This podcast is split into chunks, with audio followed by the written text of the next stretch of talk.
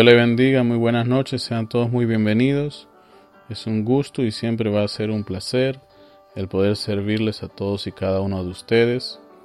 Y en medio de un mundo que, bueno, no deja de cambiar, tenemos nuevamente eh, las cosas pues muy agitadas. Ahora de pronto no solo es Israel, no es solo la pandemia, sino que las cosas allá en la frontera de España con Marruecos se han puesto pues también demasiado violentas.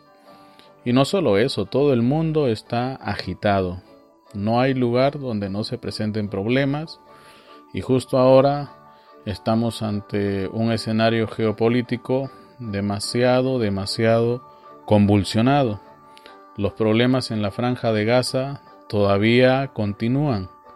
Ha pasado ya una semana y eso parece que no quiere acabar. Dios tenga misericordia y ayude con sabiduría a Israel y todas las naciones que ahora mismo están involucradas, ya sea directa o indirectamente, en este conflicto que se desató, como les dijimos la semana pasada. Hay cientos de muertos en el lado palestino y tenemos también, quizás no 100, pero también muchos muertos en el lado de Israel. Lamentamos las muertes y lamentamos más cómo es que el diablo zarandea a las naciones de este mundo, trayendo caos, confusión y muerte, como es lo que él sabe hacer. Mas recuerden, por más liada que tengamos la vida, debemos de elegir siempre quedarnos del lugar de Dios, porque no hay lugar mejor hoy en día donde podamos permanecer seguros. Por más problemas, por más situaciones contrarias, uno debe de elegir siempre el lugar más seguro y es estar al lado de Dios. Bueno, en cuanto a la situación actual en este país, por cierto, estamos transmitiendo desde Lima, Perú, las cosas pues aparentemente eh, están calmándose. Bueno, eso según los líderes que tenemos. Pero según las cosas que nosotros vemos, pues sinceramente esto pues no ha cambiado y todo sigue prácticamente igual, o sea, un completo caos. Mientras que hay vacuna llegando, a cuentagotas por cierto, no es eso de que tenemos de pronto todas las vacunas del mundo ya aquí en este lado del planeta, ni en este país, pero las cosas siguen de mal en peor. Y bueno, la culpa la tiene nuevamente la falta de disciplina que tiene por lo general la gente, no solo de este país, sino creo que de todo el mundo porque últimamente con este tema de la tolerancia, todo el mundo ha venido haciendo durante los últimos años previos a la pandemia todo lo que, le, todo lo que mejor le venía en gana. Y eso es algo que debemos de desaparecer completamente de nuestros chips y que de una vez por todas podamos ser personas ordenadas, completamente eh, disciplinadas en cada cosa que nos competa hacer en todos los ámbitos de nuestras vidas. No importa que estés en el ámbito militar o, quizás en tu cocina, en toda área de tu vida debes de ser una persona ordenada y disciplinada. Por encima de si eres inteligente, si estás usando los dos hemisferios de tu cerebro o la mitad de tu cerebro, oiga, ser ordenado y disciplinado lo lleva a usted a una posición superior. ¿Sí? Yo conozco mucha gente que se la tilda de santo y de sano y de todo, pero son unos tremendos desordenados y tardones, bueno, hay un montón. Dios nos ayude. Dios llega a tiempo, pero sus hijos llegan tarde. Eso es algo que no debe de suceder nunca. todos debemos de ser igual que Dios, puntuales. ¿Ve? Dios nos ayude. Dios nos ayude. Bueno, eh, estamos hoy día en nuestro programa número 199. Desde que empezó la pandemia y que fruto de eso nos dio valor para salir al aire y contratar esta emisora y desde entonces no hemos dejado de sonar y el mensaje de la palabra hablada ha estado fluyendo a lo largo de 199 mensajes, 199 transmisiones oficiales, porque hemos tenido transmisiones también que han sido no oficiales, pero esto es lo que cuenta. Ustedes entran al canal de Tabernáculo, así dice el Señor, ya sea por YouTube, por eh, Spotify, eh, Apple Podcasts, en Google Podcasts y todos los canales de podcast que conozcas, habidos y por haber, puedes encontrarnos como Tabernáculo, así dice el Señor.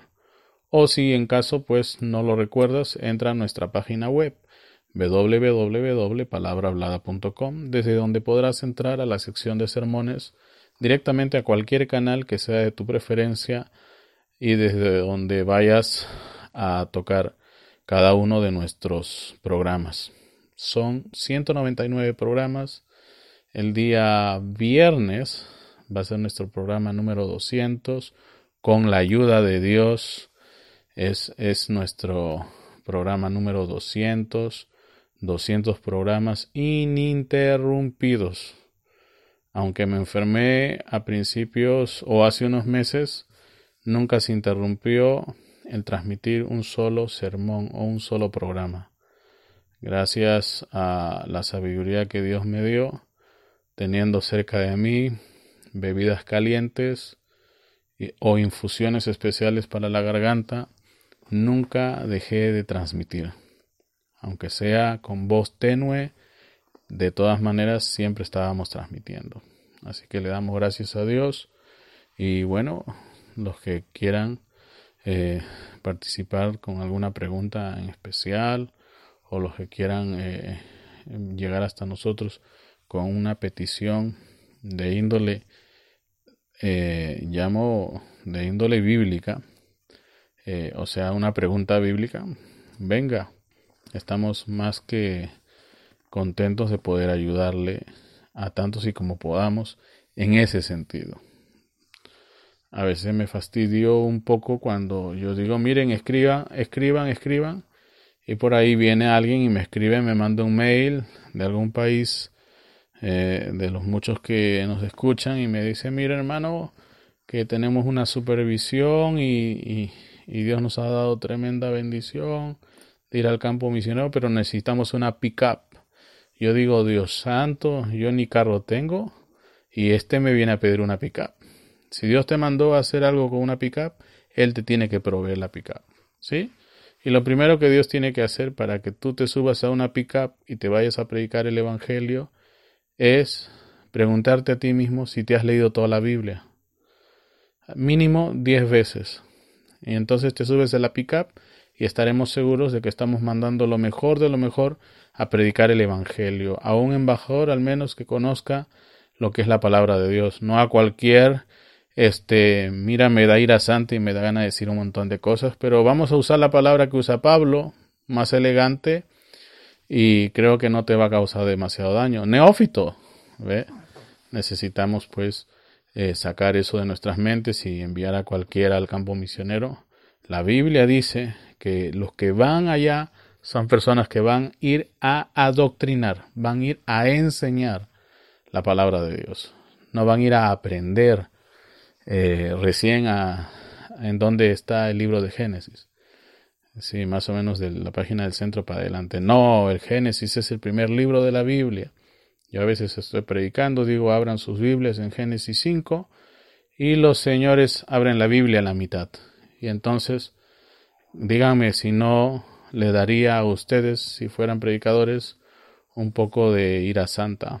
Yo sé que no existe la ira santa, pero de alguna manera u otra quiero hacerles llegar mi pesar de ver que el pueblo pues no está entrenado como debería estarlo. Y eso deja mucho que pensar de aquel que los lidera. ¿Ve? Entonces desde aquí, comenzando desde la casa, todos estamos llamados a saber dónde queda cada libro de la Biblia en su propia Biblia. ¿Sí? No es algo teórico esto que estamos diciendo, sino que debe de ser algo práctico, ¿sí? Que lo practiquemos nosotros, que lo practiquen en nuestra congregación, en nuestras misiones y así, ¿ve? Una vez me llamó alguien y me dijo, mira hermano, ¿cómo sería bíblicamente hablando esto que estamos haciendo? Y yo dije, Dios santo, si ya estás haciendo algo, lo que sea que fuera que hagas, hazlo bíblicamente. No me vengas a decir que lo estás haciendo de una manera no bíblica. Eso no sirve. ¿Ve? Entonces, una vez más, si me vas a escribir, que sea una pregunta que haya surgido durante tu estudio bíblico. ¿Sí? No me venga que de pronto vino un ángel del cielo, le dijo que tenía que abrir una iglesia y mira, de pronto en la visión falta algo. ¿Qué cosa? La iglesia. Eh, mira, no, no me fastidies. Eh, que para que Dios abra una iglesia, primero tú tienes que convertirte en un buen predicador, en un hombre que venga y dé testimonio de Dios como tiene que ser, conociéndole a través de la palabra. Hay muchos sinvergüenzas que dicen, bueno, el diablo la conoce y eso no hace nada con el diablo. Más bien yo te diría, si el diablo la conoce, tú debes de conocerla doblemente más que el diablo. Y Jesús la conocía doblemente más que el diablo y le pudo vencer en ese eh, en esa pelea de tres asaltos que tuvieron, de tres rounds o de tres fases y Jesús siempre le ganó. Aunque el diablo le vino con así dice el Señor, Jesús vino así también, dice el Señor. ¿Ve? Eh, es que Dios nunca pierde batalla. Dios no solamente escribió la Biblia, no solamente conoce la Biblia, sino que la vive también. Es su propia vida. Entonces, todos nosotros somos llamados a conocer el doble que cualquier demonio nuestras Biblias. Así que pretexto no hay. Y si hay pretexto, bueno, yo digo, ni siquiera leen el periódico, menos van a leer la Biblia. ¿Ve? Y hay gente que lee el periódico y no lee la Biblia, eso también está mal. ¿Ve? Lean todo lo que puedan y sin dejar de leer la Biblia. ¿Sí? Ahí hay vida eterna. Y cuando dice vida eterna, abarca todo, toda esfera, ya sea física, natural, eh, sobrenatural y alguna que por ahí no conozcamos. Bueno, yo sé que las conocemos todas, pero Siempre hay por ahí alguno que viene con una cosa nueva y una ocurrencia, ¿no? Hay que llamarlo así, una ocurrencia y después hay que lidiar con eso y volverlo al camino al pobrecito, ¿verdad? Bueno, hoy día tenemos entonces nuestro programa número 199, pero hoy día estamos en la serie eh, entrando en el espíritu y es el capítulo o parte número 58. Wow, eso es tremendo. Yo cuando empecé la serie yo dije vamos a terminar en unas 10 o quizás a lo mucho 20 partes. Pero ya vamos 58. ¿Qué pasó? Bueno, se prolongó el estudio y estamos gozándonos y regocijándonos. Mientras todo el mundo se las inventa para decirte que el chip te lo van a poner en el brazo derecho eh, porque mira que ahí en la Biblia dice que esto y que lo otro y ese chip te lo van a meter con la vacuna del COVID. Mira, al que te diga eso o al que te dijo eso, primero que todo bórralo de tu lista de contactos y mira la forma de salirte del compañerismo con aquel. Porque dicen cada barbaridad porque tienen que decir eso para que la gente les tome en cuenta. Porque si nada saben de la Biblia y nada saben de la vida, imagínate tú, alguna cosa tienen que hablar para llamarle la atención a la gente. Y de esos estamos llenos, porque de llamar la atención desde chiquitos son astutos o son varios expertos en eso.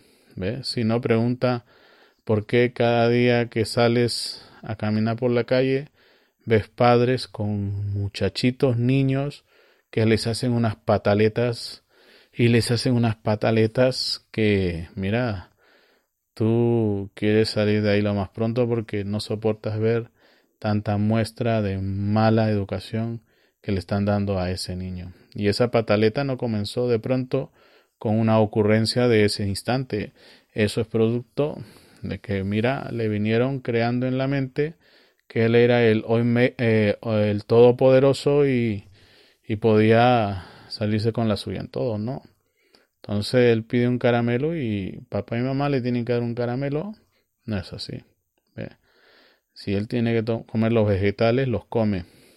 En mis años, cuando yo era un niño, no podía negociar con mi mamá. Era un régimen autoritario, pero oiga, valió la pena. ¿Ve? Hoy día las mamás tienen que negociar con los hijos y los hijos, ustedes saben, no saben ni siquiera qué es lo mejor para ellos y vemos muchachos que están creciendo eh, de una forma anómala cuando deberían de ser más altos que los papás, son más pequeños que el papá y es porque, bueno, no están llevando una buena eh, alimentación. Y eso no es la culpa del hijo, sino la culpa de la mala madre que tienen. ¿Ve? Entonces, desde que empieza la crianza debe comenzar a forjarse el carácter y todo ello respecto a lo que la Biblia dice, que mira lo que te pongan en la mesa, cómetelo todo. ¿Ve? Ahora yo sé que más de uno y varios somos los que algo habrá que no nos gusta, seguro que sí. ¿Ve? Pero no significa que no lo comamos todo. ¿Ve? Algo, salvo excepciones, algo habrá que a alguno no le guste. ¿Ve? A mí me hay una sola cosa que no me gusta y, yo sí sé cuál es. Aunque últimamente ya le he aprendido a comer eh, por la necesidad. Pero hay gente que, oiga, que no les gusta nada. Le pone un brócoli y no lo comen. Les pone los espárragos, no los comen. Le pones, eh, qué sé yo, vainitas, no las come. Les pones este, alberjas, frijoles, no los comen. Entonces tú dices, ¿y qué comes? Lo único que saben comer es pollo frito o, carne frita o papa frita. ¿Ve? Pero nada más. ¿Y eso quién, a quién culpamos? Bueno, no es que de pronto busquemos culpable en cada caso, pero la mamá tiene la culpa, ¿ve? Y el papá quizás también. Entonces, arreglen todo lo que puedan y Dios nos ayude. Bueno, eh, entonces hoy día es la parte mm, número 58 de Entrando en el Espíritu. Queremos darle la bienvenida a nuestros hermanos de Belice. Eh, un grupo de personas empezaron a seguirnos no hace poco, sino que ya vienen buen tiempo siguiendo la señal y están más que contentos y más que agradecidos por todo lo que aquí se emite. Recuerden que todo lo que hacemos lo hacemos de corazón, ¿sí? Si de pronto nadie más se va a salvar salvo tú, bueno, al menos estaré contento de que hice un trabajo tremendo para que tú te salves. ¿Me entiende? Entonces, de eso se trata. Damos todo lo mejor que tenemos y simplemente buscando que se haga la voluntad de Dios. ¿Sí? Entonces, a los hermanos de Bolivia también los saludamos. ¿sí? Dios les bendiga. Son un pueblo que, bueno, hay, hay países y países que siempre se conectan, sí o sí. Pero hay países que van y vienen, van y vienen, pero los hermanos de Bolivia últimamente que, que vemos están ya un par de meses conectados, pero al 100%, no se despegan. Pedirles solamente que repliquen el mensaje, que lleven a donde puedan todo lo que aquí aprenden. Todo lo que oigan a través de esta señal, pásenlo por el filtro de la palabra, chequeenlo con todo y si se dan cuenta que las cosas están dichas bien, replíquenla, replíquenla y replíquenla. ¿Sí? Entonces, eh, Dios me lo bendiga a los hermanos de Chile también. Hay muchos hermanos ahí que están escuchando. Yo mucho amigo en Chile no tengo, pero si hay gente que escucha es porque no vienen buscándome a mí. La mayoría de ellos yo sé que están viniendo buscando la palabra. Y bueno, honramos la fe que tienen y toda la paciencia que nos tienen, porque eh, recuerden, consideramos que hacemos lo mejor que podamos, no creemos que, no creemos que seamos los mejores, pero ahí estamos, con muchos hermanos de Chile, de Argentina, de Colombia, de Ecuador, de Brasil, eh, miren, eh, hermanos de Singapur, de, de Corea del Sur, yo no sé si entienden mi español mal hablado, pero hay gente que escucha desde esos países. Y por qué no saludar como siempre y darle la bienvenida a los de la Federación Rusa. ¿eh? Yo no sé si es la KGB que nos está chequeando cada programa que emitimos o el filtro que tienen ellos para cada programa que llega hasta su país, pero igual les decimos lo que hacemos es conforme la verdad y como está escrito en la palabra de Dios. Así que, señor Putin, lo apreciamos mucho y apreciamos lo que usted hace por el pueblo ruso, guardándolos de todos estos eh, dichos y políticas de la izquierda progresista y globalista que está desarrollando eh, bien desarrollada su agenda en todo el mundo. ¿Ve? Entonces, también saludar a nuestros hermanos de Estados Unidos, que siempre están presentes, de muchos estados. Y bueno, no solamente se trata que escuchen, hermanitos, échenle ganas y también colaboren. Porque bien, bien no estamos, pero con Dios es más que suficiente. Eso sí, ¿ve? Con Dios podemos llevar toda lucha, toda carga eh, muy descansadamente. Pero de todas maneras, siempre recuerden como se nos dijo siempre, la ayuda viene de Dios y no estás, no tienes que estar viendo a Dios en el cielo. ¿Sabes dónde está Dios? En cada uno de sus hijos. ¿ve? Así que ustedes son la herramienta que Dios va a usar para ayudar este proyecto. ¿sí? Eh, vamos entonces a comenzar y nos vamos directamente a la Biblia. Y bueno, pues antes de que se quejen los peruanos, también les saludamos a todos y cada uno de ustedes. Ustedes son de casa, ustedes siempre están ahí, ustedes sabemos que valoran lo que se hace y bueno, también son los que reciben de primera mano todas las reprimendas y todas las cosas que se dice, bueno, para su bien, ¿verdad? Y menos para eh, criticar, sino todo por su bienestar. El que se pica pierde, dicen, y el que se enoja es bueno porque eh, le afecta algo de lo que yo digo. Si algún ministro de verdad está escuchando lo que decimos, mira, si para los que somos buenos la lucha es difícil. Ustedes que son malos y malísimos, yo me imagino que tan malo deberían de ser todos ustedes. ¿Ve?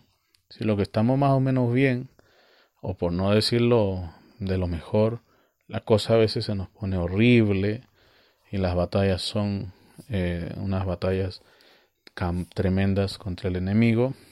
Yo me imagino cómo estarán ustedes. ¿Ve? ¿Cómo estarán ustedes? Bueno, digo, no, ni me imagino, ya sé cómo estarán. ¿Ve? Entonces, pónganle todo de su esfuerzo por alinearse con la palabra de Dios.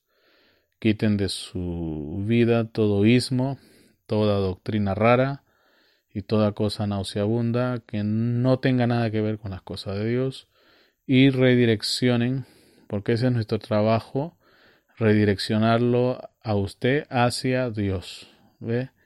De cualquier lugar hacia donde estabas apuntando te decimos, mira, mijito, para allá no es, es para acá. Y hacia allá te apuntamos. ¿Ve? Hacia allá te guiamos.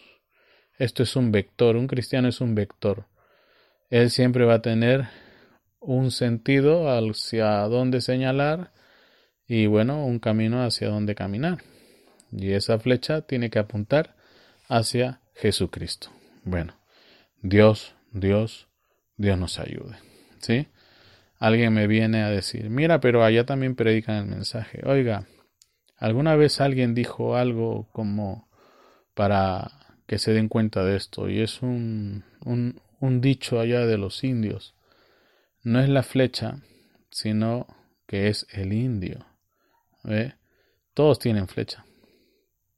Pero el que, el, que, el que fue elegido por Dios para lanzar la flecha, a ese tienes que mirar. ¿Sí? Y ese lo encuentras en Tito y Timoteo. Si no cumple con eso, mira, ahí esa juntilla de pastores, mira, los que hacen comida para esa junta de pastores se van a ahorrar un montón de plata porque de esos 100, 150 de pastores que vienen a comer nada más, te van a quedar como la tercera parte. Así que ahorran plata. Si quieren repetición, van a comer más. Alégrense. Que este programa es de bendición. ¿No ven? Funciona. Bueno, y las hermanas que cocinan para ellos van a trabajar menos porque van a ser menos personas. Gloria a Dios. Y cada vez van a estar menos dispersos y menos grupos pequeños y van a ser grupos más grandes, más fuertes, que sean capaces, bueno, pues de sostener al hombre de Dios. Y así se quitan todo lo que está estorbando y de verdad es un estorbo, aunque te ofendas, compadre. Miren, así le dijo alguien, pero oiga, esto no se trata de compadrazgos, esto se trata de hermanos y hermanos, compañeros, colegas, pastores, cristianos, ¿ve? maestros de Dios, evangelistas de Dios, misioneros de Dios, el quíntuple ministerio. ¿Sí? Así que Dios, Dios nos ayude. ¿Sí? Así que los compadritos se van por allá y aquí se quedan solo los pastores, ¿sí? Los ministros del Todopoderoso.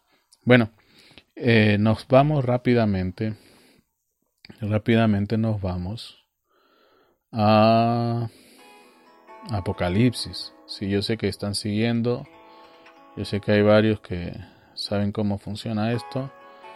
Donde nos quedamos el programa anterior, ahí mismito, ahí mismito, le seguimos, ¿sí? Bueno, El otro día alguien, siempre hay gente nueva que llega, ¿no? Me dice, hermano, ¿y por qué no ponen un himno o algo? ¿Sabes por qué no lo hacemos? Porque Bill Gates, YouTube, eh, Facebook y todos estos canales donde retransmitimos nuestra, nuestra programación, de pronto nos vienen con que nos van a denunciar porque estamos usando música que le pertenece a Sony yo digo, ¿desde cuándo un himno le pertenece a Sony Music? Pero entonces, por estos temas de derechos de autor y cosas por el estilo, que yo no sé de dónde sacaron que estos autores bíblicos le vendieron sus derechos de autor a Sony, entonces, para evitarnos problemas, no ponemos himnos, no ponemos nada, porque ya nos ha tocado, nos han borrado varios videos, varios audios, varios programas con eh, hace muchos años atrás y ya no queremos cometer el mismo, problema, el mismo error y generarnos más problemas. Entonces, para cantar, usted tiene su himnario y usted puede comenzar a cantar media hora antes de que nosotros entremos con el programa. ¿Sí? El que esté triste, dice la Biblia, cante alabanza. Así que no solamente es exclusividad un himno para ser cantado en la iglesia. Usted puede cantar en su cocina, puede cantar en su sala, usted puede cantarlo en su dormitorio, ¿ve? Usted puede entonar ese himno en cualquier lugar, ¿sí? Por ejemplo, no solo cuando estás triste, cuando estás contento, cuando estás en cualquier estado de ánimo, canta alabanzas al Señor. Y por lo regular en la iglesia no estábamos 24 horas, 7 días, 7 días a la semana, ¿no? En la iglesia estábamos dos o tres cultos por semana y apenas eran dos horas por día. Así que no me venga a decir que eso era toda tu vida eclesiástica, porque tu vida eclesiástica, eso sí, son 24 horas, 7 días a la semana, 365 días al año. ¿Ve?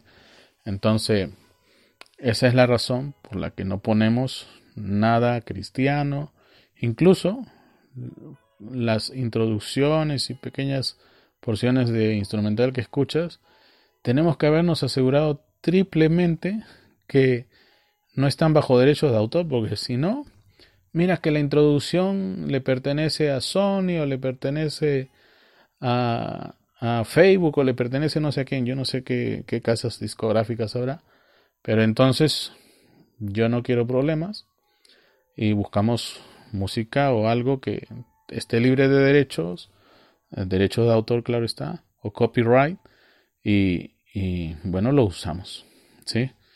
Entonces, este, por eso es que no usamos eh, himnos cristianos o música cristiana, porque primera vez en nuestras vidas, año pasado, cuando comenzó la pandemia, que nos salieron con eso. O sea, nos quería, no querían ni que vayamos a la iglesia, pero tampoco querían que cantemos. O sea, yo ya fui captando ya por dónde iba la cosa.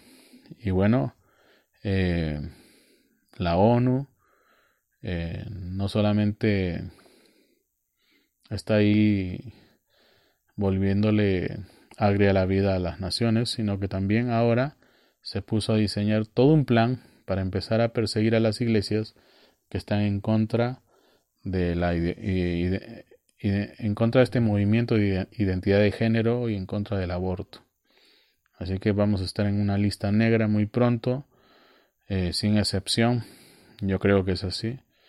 Eh, YouTube, Facebook, Google, todas estas plataformas, toda esta cosa que estamos hablando aquí, todas estas palabras que estamos nombrando aquí, las convierten en texto. Y una vez que las convierten en texto, nuestra voz en texto, toditito ese texto entra en un buscador y este buscador tiene eh, como objetivo encontrar ciertas palabras que para ellos son indicio en combinación con otras palabras de que somos personas que no estamos de acuerdo con la agenda globalista de eh, eh, quitar el género y traernos cientos de géneros o miles de géneros que para nada están en la Biblia. O sea, todo lo que es natural para ellos ahora se vuelve corrupto y pervertido y todo lo que vamos a conocer a partir de ahora o lo no binario, como ellos le llaman,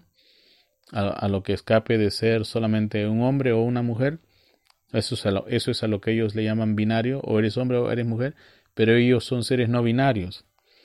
O sea, no son, no solamente no son ni hombres ni mujeres, pero tampoco son humanos y tampoco son ni están sujetos a la edad cronológica o biológica, sino a una edad que ellos te digan que creen tener. O sea, un hombre de 70 años o fácil de 50 años, lleno de deudas, de un momento a otro apela a que Mm, ya sabe cuál es su género y no solamente te sabe cuál es su género, sino que te dice que es un niño atrapado en el cuerpo de un hombre viejo de 56 años. O sea, eh, se vuelve de 5, así que a un niño de 5 años tú no le puedes cobrar impuestos y en consecuencia su deuda se extingue, porque eso es así su identidad de género lo protege y mira,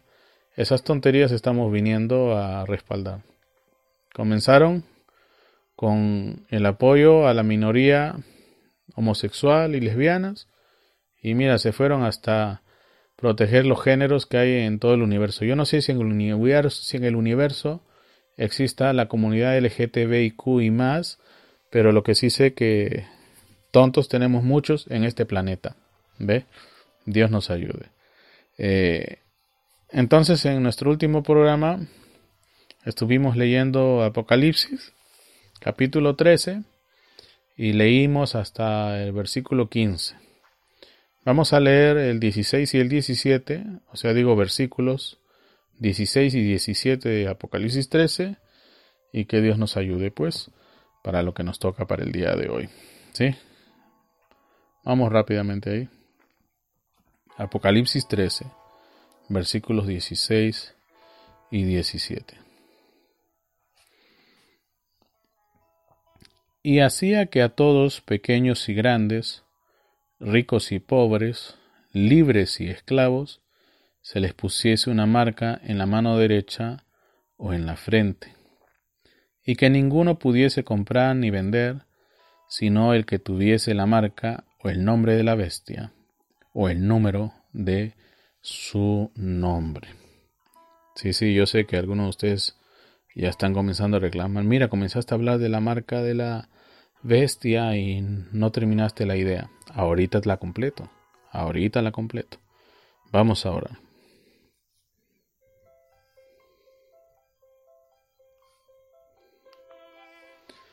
Amado Dios, te damos gracias, Padre. Ante todo, tus misericordias son infinitas, Señor. Y ahí descansa, Señor, nuestra aseguranza, nuestra seguridad. Señor Jesucristo, venimos delante tuyo, pidiéndote, Señor, ante todo, por nuestros hermanos de todo el mundo y también de este país que están ahora mismo infectados con el COVID. Ayúdales, Señor. Tú prometiste que vendrías al auxilio en el tiempo de angustia. Y este es un tiempo muy difícil para nuestros hermanos que están en un hospital, solos, conectados a una máquina de respiración artificial. Seas tú, Señor, dándoles fuerza para que salgan de esa situación lo más pronto, Padre. Señor Jesús, también conocemos que hay hermanos también que están sufriendo ahora mismo, no precisamente porque estén enfermos, sino porque alguien que estaba enfermo se les ha ido, se les ha ido, lastimosamente han fallecido y ahora, Señor, nuestros hermanos están desconsolados, tristes, Señor por esa pérdida irreparable. Señor, rogamos a ti por consuelo, para que tú les des aquello que los anime y les fortalezca en medio de este tiempo de zozobra. Padre, ayúdalos. Oramos también por nuestros hermanos eh, en este país que están sin trabajo como decían los gobernantes hoy cuando estaban dando sus últimos eh, reportes de lo que va de la pandemia, de todos los que ya eran pobres hasta antes de la pandemia, se han agregado cuatro millones más de personas pobres a la cuenta. Señor Jesús, sea usted teniendo misericordia y ayudando a nuestros hermanos y hermanas que no están trabajando, que han perdido sus trabajos, que seas tú proveyéndoles de un trabajo, Señor. Sea usted proveyéndole de sabiduría a esas grandes empresas, a esos pequeños emprendimientos, para que crezcan, para que maduren y puedan dar trabajo a tantos que hoy día lo están buscando, Señor. Señor Jesucristo, sabemos que no solamente es aquí, sino en muchos lugares del mundo, te pedimos misericordia por aquellos que han perdido sus trabajos y hoy día necesitan con urgencia conseguir uno para traer sustento hasta sus hogares. Padre Santo, pedimos por este programa que tú sigas bendiciéndolo y prosperando todo lo que se hace y que sigas tú, Señor, eh, usándonos para ayudar a tantos y como se pueda. En el nombre del Señor Jesucristo oramos. Amén, amén, amén, amén. Bueno. Lo que antes le estaba diciendo y no terminé de decir es que de pronto me acordé de algo y me desvié hacia allá. Mira,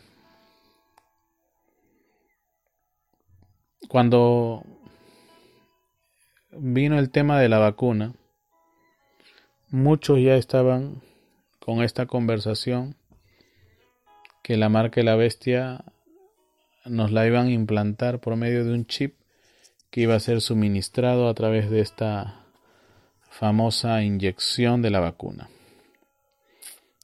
Yo estudié el tema por semanas y semanas, revisé muchos papers y documentación científica buscando algo pues que, que avale que eso que dicen es lo más parecido a todas esas cosas que se vienen divulgando. Eh, y ninguno de esos documentos científicos afirmaba, bueno, que eso se pudiera hacer. Pero yo me fui entonces a leer lo que dicen estas personas que dicen que va a ser el chip que les van a implantar. Y me, y me di con la sorpresa, bueno, que ese chip que ellos dicen que supuestamente va a ser al momento de su implantación con nosotros los seres humanos, que pobrecito nosotros, ¿verdad? Nos pongan el chip por medio de la inyección y seamos marcados por la bestia, lo que van a hacer es rastrearnos, lo que van a hacer es eh, decirnos qué comprar, qué no comprar. Y yo dije, bueno, mira, si tú piensas que eso es el chip que te van a colocar o que eso es lo que va a hacer esta marca de la bestia, entonces, ¿para qué vamos a estar buscando un nuevo agente cuando el agente que hoy día hace todo eso ya, o sea, en tu idea, lo que tú piensas que es lo que significa será la marca de la bestia, ¿no? Esa cosa ya lo vienen haciendo países poderosos como los Estados Unidos, con su gente y con la gente que no son de su país, a través de ese aparatito que tiene hasta el más pobre. Es verdad, hasta el hombre más humilde, la mujer más humilde, tiene ese aparatito que se llama el celular. Y no sé si te has dado cuenta que el celular sabe qué cosa consumes y te ofrece cada vez más y más y más y más y más y más y más y más y más y más. No sé si te has puesto a hablar acerca de, cierto alimento y de pronto te salen propagandas de tal alimento, de tal cosa, de tal supermercado, donde se puede conseguir eso que estás eh, buscando hace rato en conversación con las personas que te rodean. Si el algoritmo o el programa de estas aplicaciones que están instaladas en tu celular detecta que eres alguien que le gusta ir seguido a la tienda donde venden café, te va a ofrecer el café de la competencia, por ejemplo. O te va a ofrecer el café de la tienda que les pague más para enviarte hacia sus restaurantes. Eso ya existe entonces. Pero lo que pasa es que como no lees la Biblia, te olvidas, bueno, pues que la marca de la bestia que se va a poner en la mano, en la frente, eh, está hablando de algo mucho más allá de lo que de lo poco que tú sabes o crees saber de la Biblia. Yo lo dije terminando mi programa anterior y te lo voy a volver a repetir para que quede. La marca en la frente significa que vas a tener que aceptar la doctrina del sistema mundial de iglesias. En el año 1965 todavía eso no era muy palpable. Hoy en el año 2021 estamos ante el próximo anuncio de lo que va a ser el sistema mundial de iglesias, que va a, estar, regido por un ente regulador de todo lo que todos nosotros creemos. Porque pobrecitos nosotros no sabemos qué cosa es la verdad. Así que ya, ya está preparado y listo para que en cualquier momento una bestia salga a decirte, o perdón, la bestia salga a decirte perdón, la marca de la bestia, te venga a imponer el sistema, eh, perdón, la doctrina del sistema, te vengan a imponer el sistema mundial, ay Dios, te vengan a imponer la doctrina del sistema mundial de iglesias. ¿Ya? Por eso es que no te extrañes cuando escuches que mira, los luteranos ya ordenaron sus primeros ministros gays, transexuales, los los de la iglesia unida, mira, ninguno de ellos cree en Dios, igual les da si creen o no creen. Los de la otra iglesia, la episcopal, hay gays y lesbianas, y normal, no importa, son inclusivos, wow. Y así, todos van a comenzar a, cambiar su forma de, de cómo hacen las cosas, cómo dicen las cosas. Benny Hinn y todos los religiosos, los líderes religiosos de Estados Unidos, están alineados y están eh, sujetos a quién? Al obispo de Estados Unidos, no, al Papa de Roma, aunque tú no lo creas. Entonces la marca en la frente significa que vamos a tener que aceptar la doctrina del sistema mundial de iglesias. Así que olvídate del bendito chip, pues. Y la marca en la mano significa cumplir con la voluntad de la iglesia mundial. O sea, ahí está. La doctrina y ahora cumplir con la voluntad de la iglesia mundial. Ahí tiene la marca en la frente, la marca en la mano. ¿sí? Así que ya deja de ver mucho ciencia ficción o viaje al futuro y concéntrate en lo que dice la Biblia. ¿Ya? Concéntrate en lo que dice la Biblia. No me voy a poner a repasar todo lo que ya leímos porque eso solo me haría perder el tiempo y hoy día el tiempo es un bien escaso, ¿sí? Y el tiempo que pierdes no lo vuelves a recuperar. Bueno, uno aprende a la buena o a la mala, que a veces ha desperdiciado su tiempo, ¿ve? Pero no se puede llorar por leche derramada. Hay que maximizar el tiempo que nos queda, no sé cuánto, y sacarle el máximo provecho, ¿ve? Eh, el reverendo William Marion Brannan, en el libro Las siete edades de la iglesia, en el capítulo 8, en la edad de Filadelfia, en el párrafo 123 o desde el párrafo 123 dice lo siguiente. Déjame compartir contigo lo que dijo el reverendo William Marion Brannan en este libro maravilloso, que por cierto se ha puesto a la venta una vez más y está siendo impulsado por nuestro hermano George Smith, ¿sí? El único tema que debes de tomar en cuenta es que ahora no es gratis, pues. Cuando era gratis no lo leías y ahora que quieres leerlo cuesta. No cuesta mucho y lo que cuesta es el envío. ¿Sí? Bueno, ahí se paga el papel también de alguna forma u otra, pero va a costar. Hay iglesias que todavía tienen libros de siete edades de la iglesia. Dios los bendiga. Compartan con los que no tienen, porque ahora conseguir un libro de las edades cuesta. ¿sí? Cuesta. No mucho, pero cuesta, ¿sí? Eh, la última vez que traté de mandar un libro fuera de este país, por un libro de pensamiento y sanidad, ¿sabes cuánto me cobraron en, el correo? 22 dólares. O sea, ese libro no cuesta ni toda esa plata. O sea, la, la, estampita postal cuesta más que el 10 veces el libro. O muchas veces más. En fin. Entonces Dios nos ayude. Y un libro de siete edades de la iglesia es gruesísimo. Imagínate cuánto vas a pagar de, de correo, ¿no? Cuánto va a ganar el correo para que ese libro llegue hasta tus manos. ¿Sí? Hay que tener mucho cuidado. ¿Sí? Quizás te cueste 20 o 30 dólares eh, conseguir un libro de ellos. Pero mira, nuevamente te digo que cuando era gratis no lo leías y ahora que lo quieres leer, cuesta. ¿sí? Por más esfuerzos que uno haya hecho para que el libro sea lo más accesiblemente posible, el correo cuesta. Wow. Terrible. ¿Sí? Terrible. Si lo queremos mandar, por ejemplo, por un servicio regular de este país, mandar un libro por Alba Courier creo que cuesta como 25 soles a provincia. Antes era gratis. Ahí está, para que valores, pues, ¿no? para que valores. Antes era gratis y tú ni siquiera le ponías atención. Dios nos ayude. Wow. Bueno, el reverendo William Marron Brannan dice lo siguiente.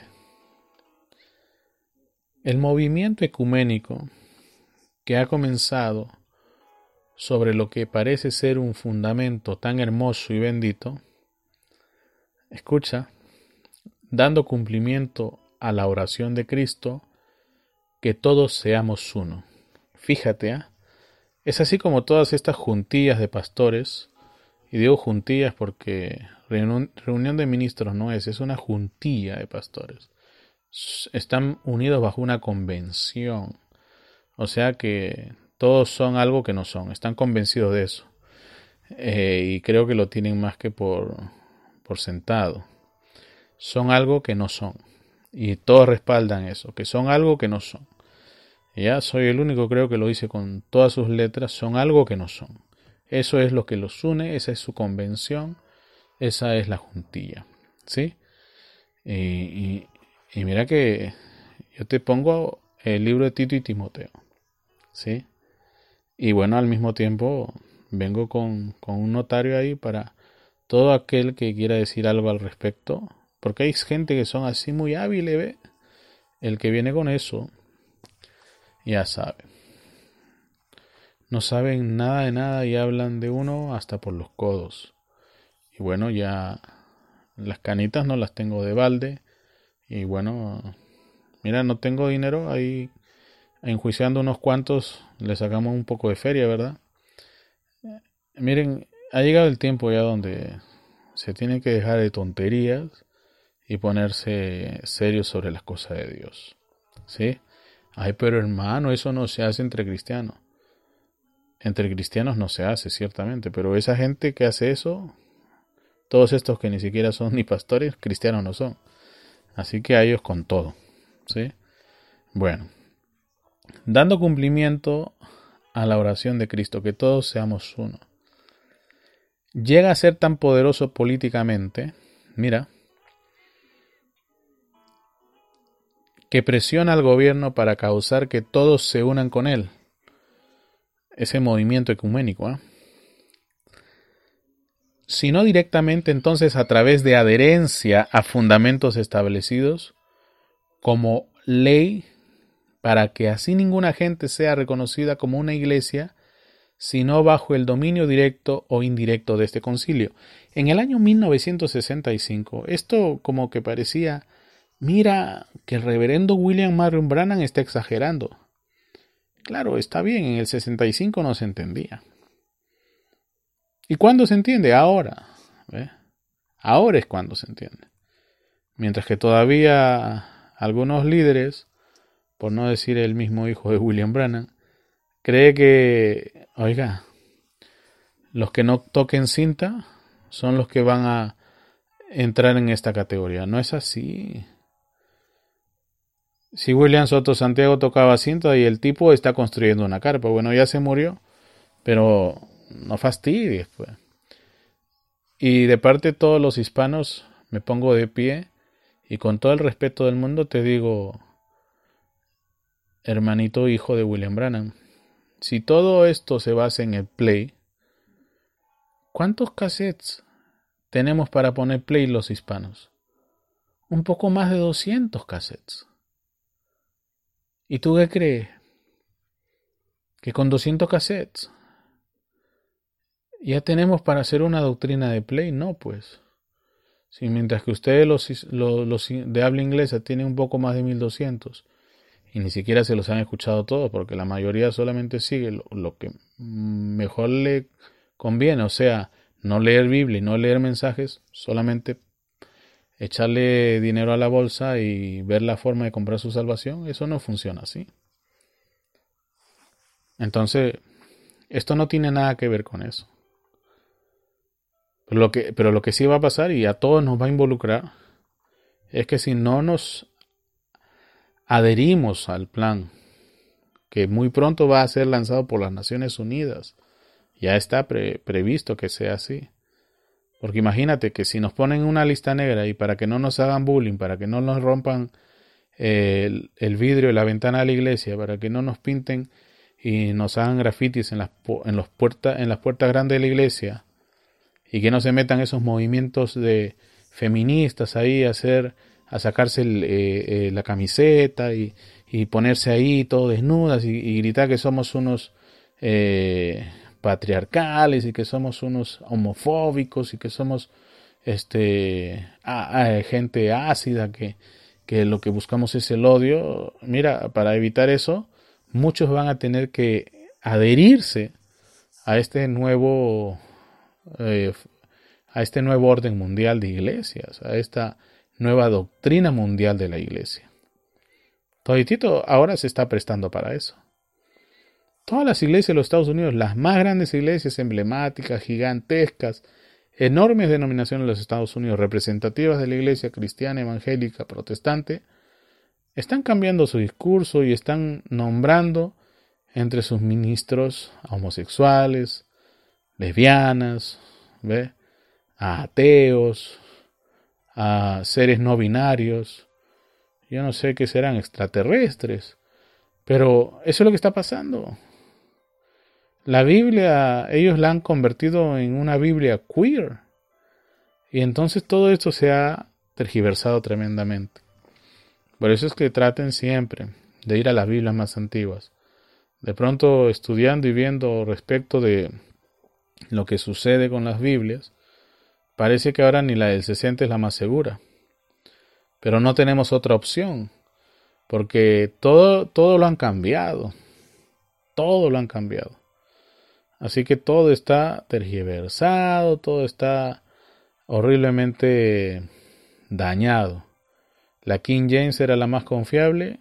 A los estadounidenses ya muy pronto les van a dejar de vender la King James y les van a vender la nueva, nueva King James. Hay una New, New King James eh, que ya está circulando. La pusieron en audio, la pusieron con eh, interlineal griego y, un montón de cosas ahí para que la gente se las compre. Pero es que el carácter de Dios, el carácter de la, Biblia está cambiando.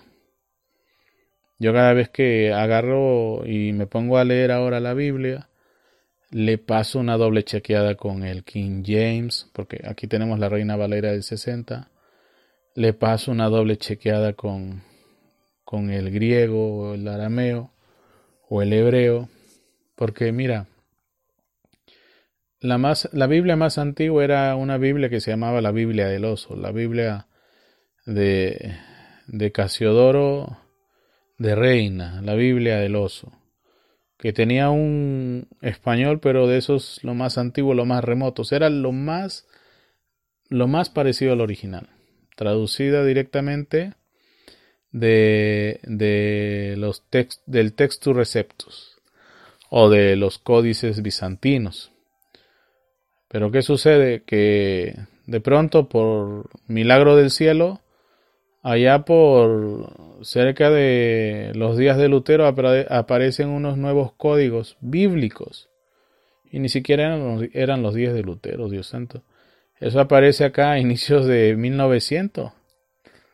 Los códigos eh, sinaíticos o los códigos vaticanos y desde entonces todas las Biblias se hacen con ese código vaticano. Perdón, en los 1400 fue. Entonces todos los códigos se hacen, todas las traducciones se hacen con el código vaticano. Que, ¿Dónde se encontró? Ahí al fondo, en una biblioteca de una de las iglesias eh, más grandes ahí en Roma. ¿Qué? ¿Cómo que estaba ahí? Estaba en Vaticano, ahí lo encontraron. Oye, pero los códices antiguos se encuentran allá en excavaciones, por las tierras de Jesús, por ahí, ¿no? No, ellos le encontraron ahí en el fondo del Vaticano, ahí. A alguien se le ocurrió guardar esos escritos. Será Pedro, ¿no? Pero ahí, ahí tenían guardado una copia, completamente diferente, tergiversadora de todo lo que es y había sido hasta entonces la Biblia original. Vaya, vaya cosa que sucede, ¿no? Entonces eso es lo que va a suceder. Eso es lo que va a suceder. ¿Sí? Promuevan, oigan, señores del mensaje, promuevan que sus los miembros de las iglesias de donde ustedes asisten o donde ustedes predican lean sus Biblias. Porque esto se está poniendo feo, ¿ah? Muy feo. Mira, si a los científicos que son hombres que se han quemado las pestañas estudiando mañana, tarde y noche para definirnos y darnos el método científico de por qué somos hombres o la diferencia entre el hombre y la mujer, ahora vienen las feministas junto con estos globalistas y nos dicen que el hombre ya no es hombre y que la mujer no es mujer. Y que la naturaleza no es lo que realmente somos. Entonces, ¿qué somos? Somos seres no binarios, dice. Somos, ya no somos seres objetivos, somos seres subjetivos. O sea, tú puedes ser un hombre atrapado en el cuerpo de una mujer, pero que al mismo tiempo no solamente es alguien del, del género, vamos a ponerlo, que dice que es masculino atrapado en el cuerpo de lo que es biológicamente una mujer, sino que también resulta que no solamente es el macho del ser humano, sino que dice que eh, es en realidad un caballo. O sea, no es ni una mujer, sino que es un caballo macho atrapado en el cuerpo de una mujer. Y no tiene 30 años, sino que tiene 5 años. ¿Por qué? Bueno, porque así se le ocurrió en su subjetividad y ese es el género que va a adoptar. Te guste o no te guste, ese es el género que tú le vas a escribir en su ID o en su documento nacional de identificación. Cosas locas, ¿verdad? Nunca me imaginé encontrarme con eso. Imagínate tú en el counter de un aeropuerto internacional de estos países de primer mundo y te pregunten, ¿y usted de qué género es? ¿Cómo de qué género soy? Yo soy bien hombre, ¿no me ve? Ah, no, preguntaba. No, ¿cómo que me preguntaba? Ahora te van a tener que preguntar, tienes que definir ahí qué cosa eres, soy hombre. ¿Ve? Porque él dice, no vaya a ser que te ofende y vaya a ir el preso por no eh, respetar tu género. Tú le puedes decir que eres un caballo, un cisne, un unicornio, un pony, y ellos van a escribir eso. ¿ve? Y donde quiera que tú vayas van a decir, Don Pony, bienvenido a este restaurante. ¿Ve? Y eso es terrible. Dios nos ayude. Entonces, si, si ni siquiera los científicos han podido contra toda esta barbarie intelectual, ¿sí? Ojo que no es un lapsus, esa cosa es un brutus de algo. Eh, imagínate tú con estos cristianos que no conozcan la Biblia y estén delante de una feminista o de un eh, globalista, ¿qué van a decir? Aleluya, con eso no, no hacen nada.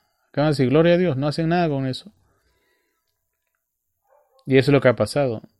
Por eso es que desde desde los días de Marx y más antes de Marx, ya no habían cristianos que pudieran de verdad demostrarle a Carlos Marx o Bertrand Russell o cualquier otro de estos que en verdad había un Dios bíblico cumpliendo con su palabra. Hasta el día de hoy todos estos ateos piensan que los cristianos leen sus Biblias, pero espérate que se enteren que no leen ni una sola página de esa Biblia. Oye, los van a hacer añicos, ¿ve? Los van a hacer añicos. Bueno, entonces, eh, esto es lo que tenemos, ¿ya? Los grupos pequeños perderán sus títulos, privilegios, etcétera, etcétera, etcétera.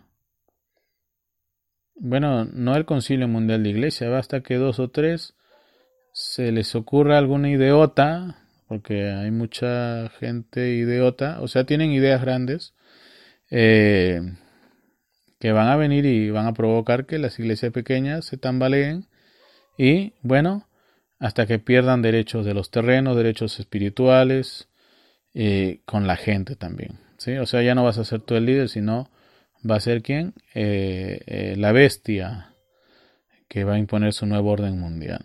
¿sí? Y bueno, y la bestia va a hacer eso porque la otra bestia no hizo su trabajo, ¿ve?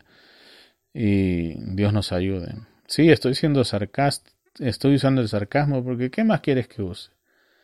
Eh, porque se merecen eso y muchas cosas más, todos estos negligentes, que por año y año le hicieron pensar a la gente que ya eran salvos cuando Dios sabe, Dios sabe qué cosa pasó en realidad en sus vidas. ¿Ve? Dios nos ayude. Mira, dice William Marion Brannan, año 1965, ¿ah?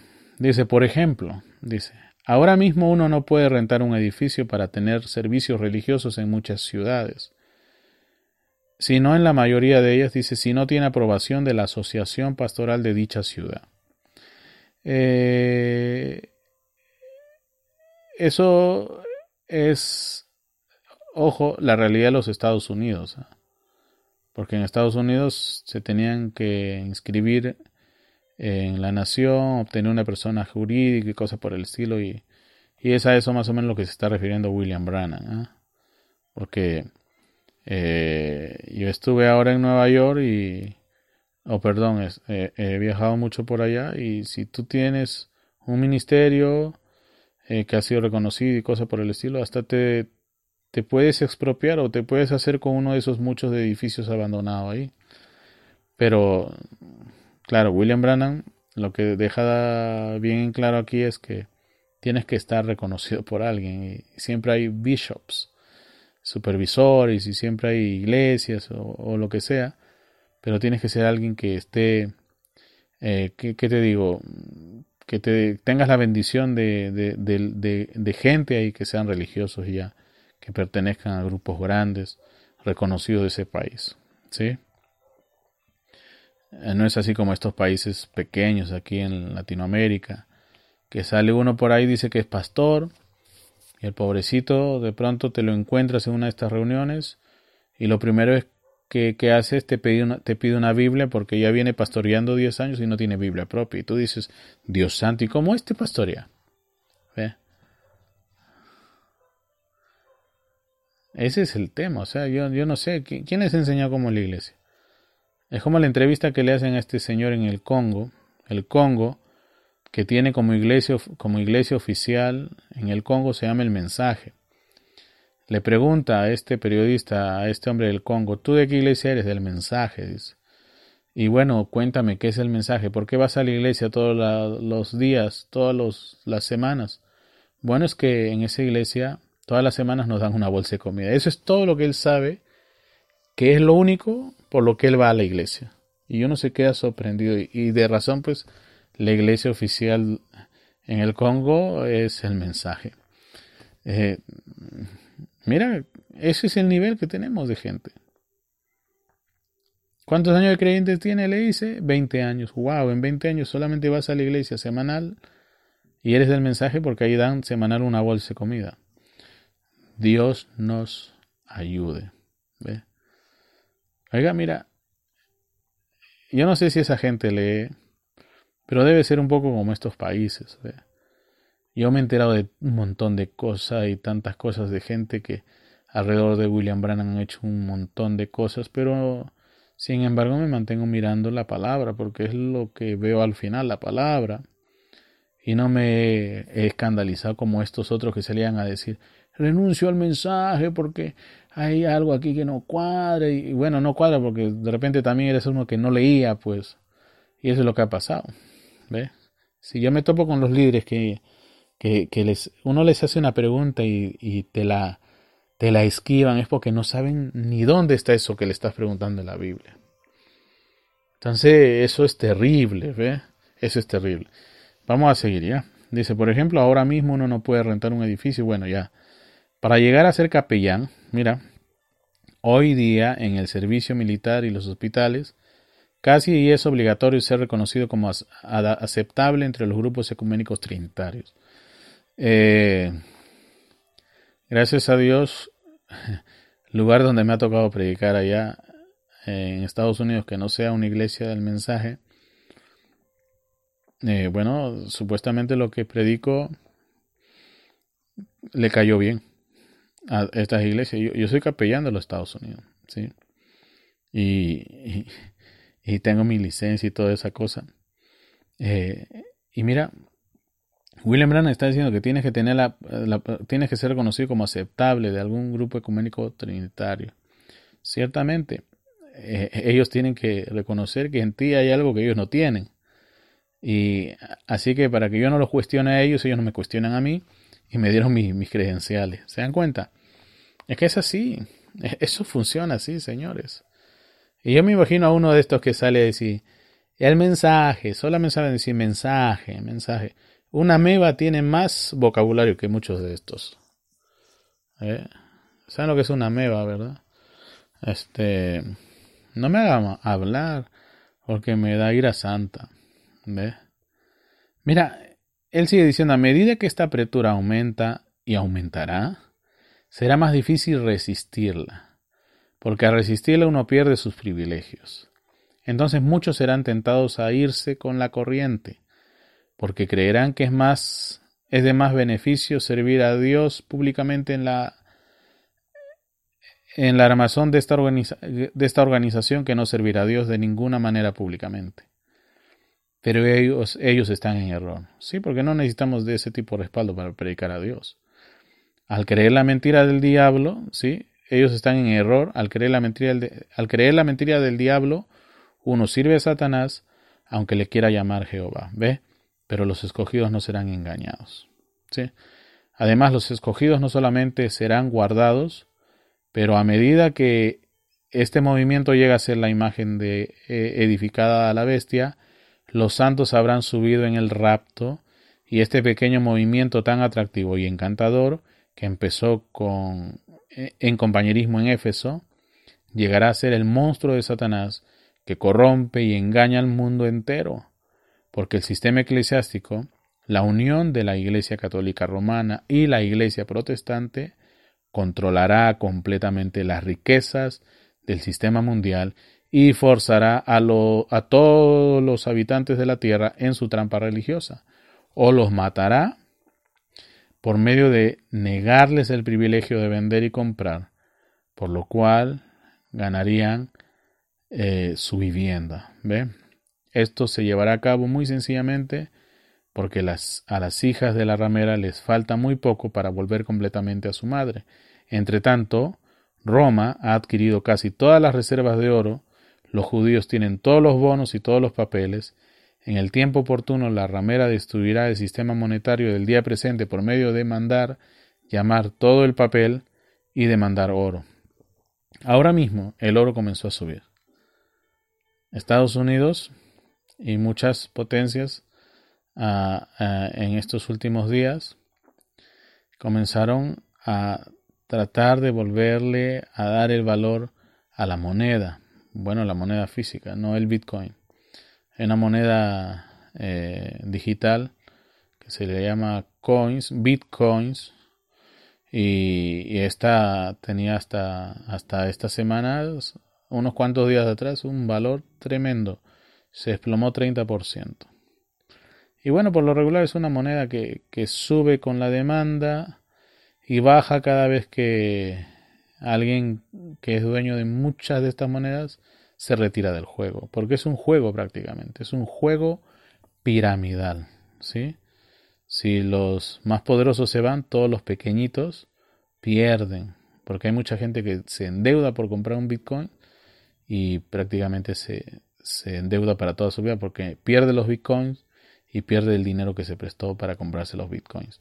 Es triste a veces, ¿sí?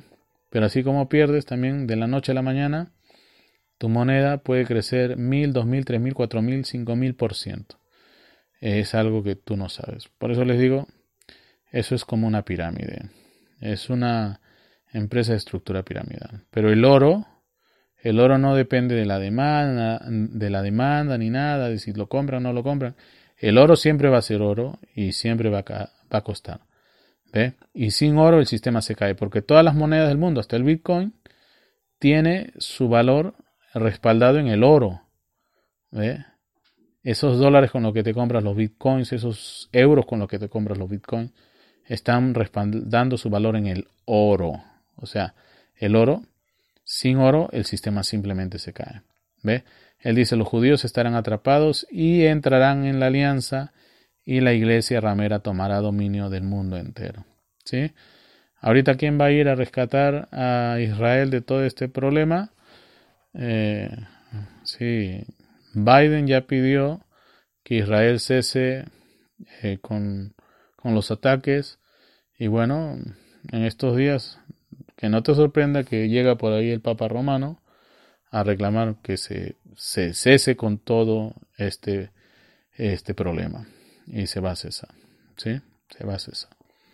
Ahora mismo el primer ministro de Israel, eh, Netanyahu, tiene algunos temas ahí pendientes con la misma justicia israelí y según lo que se está especulando es que esto está buscando prolongar eh, su estadía en el, en el mando para evitar este tema, este tema penoso pero que existe con la justicia israelí.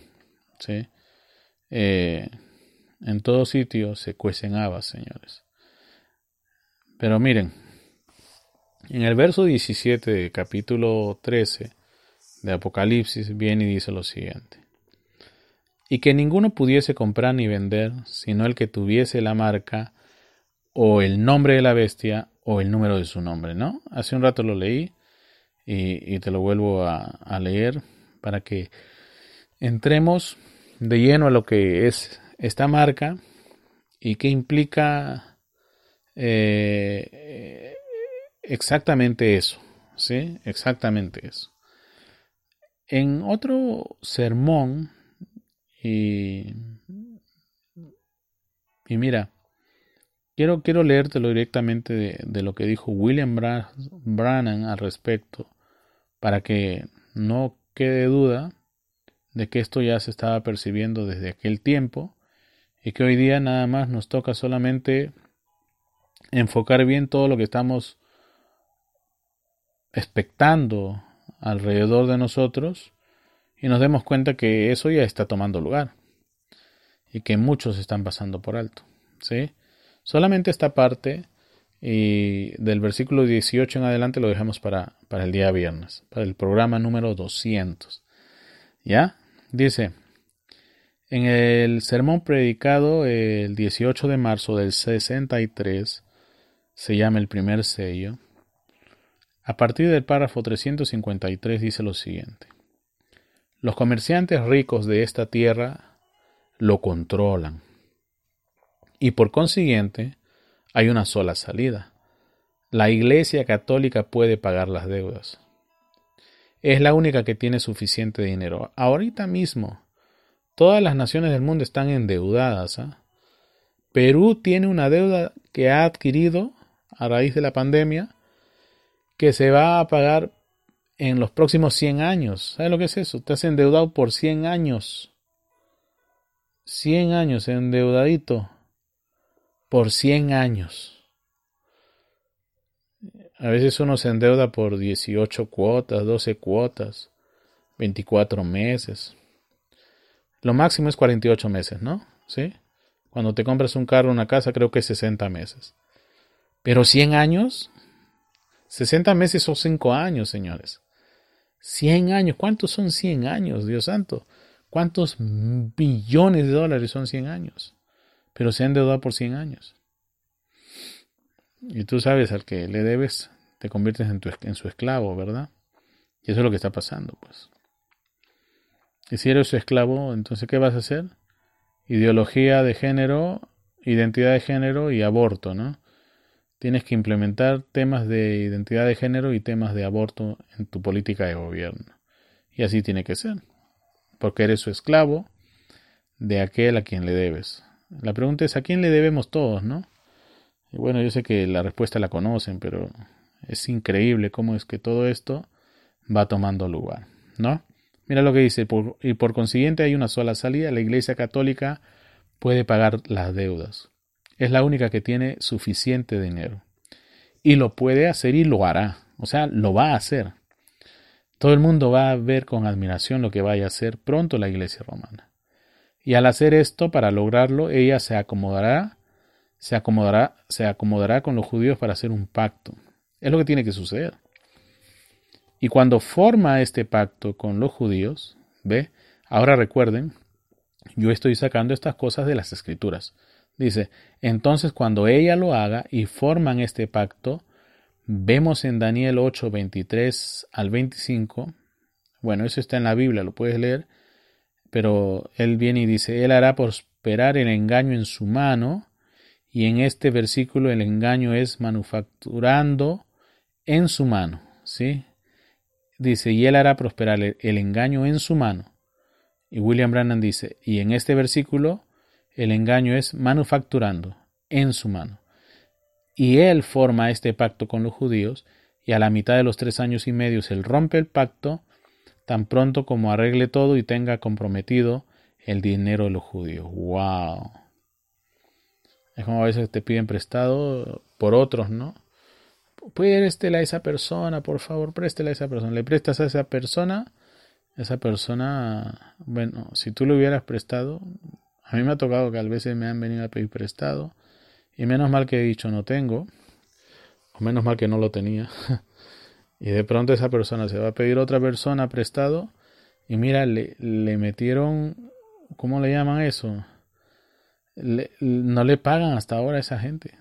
O sea, le pidieron prestado, en el tiempo dijeron te devuelvo la plata en un año o en, unos meses y hasta ahora no les devuelven la plata.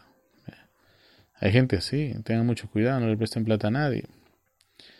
Eh, si alguien viene y, te pide para comer algo, regálale un poco de dinero, pero no presten demasiado dinero porque eh, no te lo van a devolver. Tengan mucho cuidado con eso.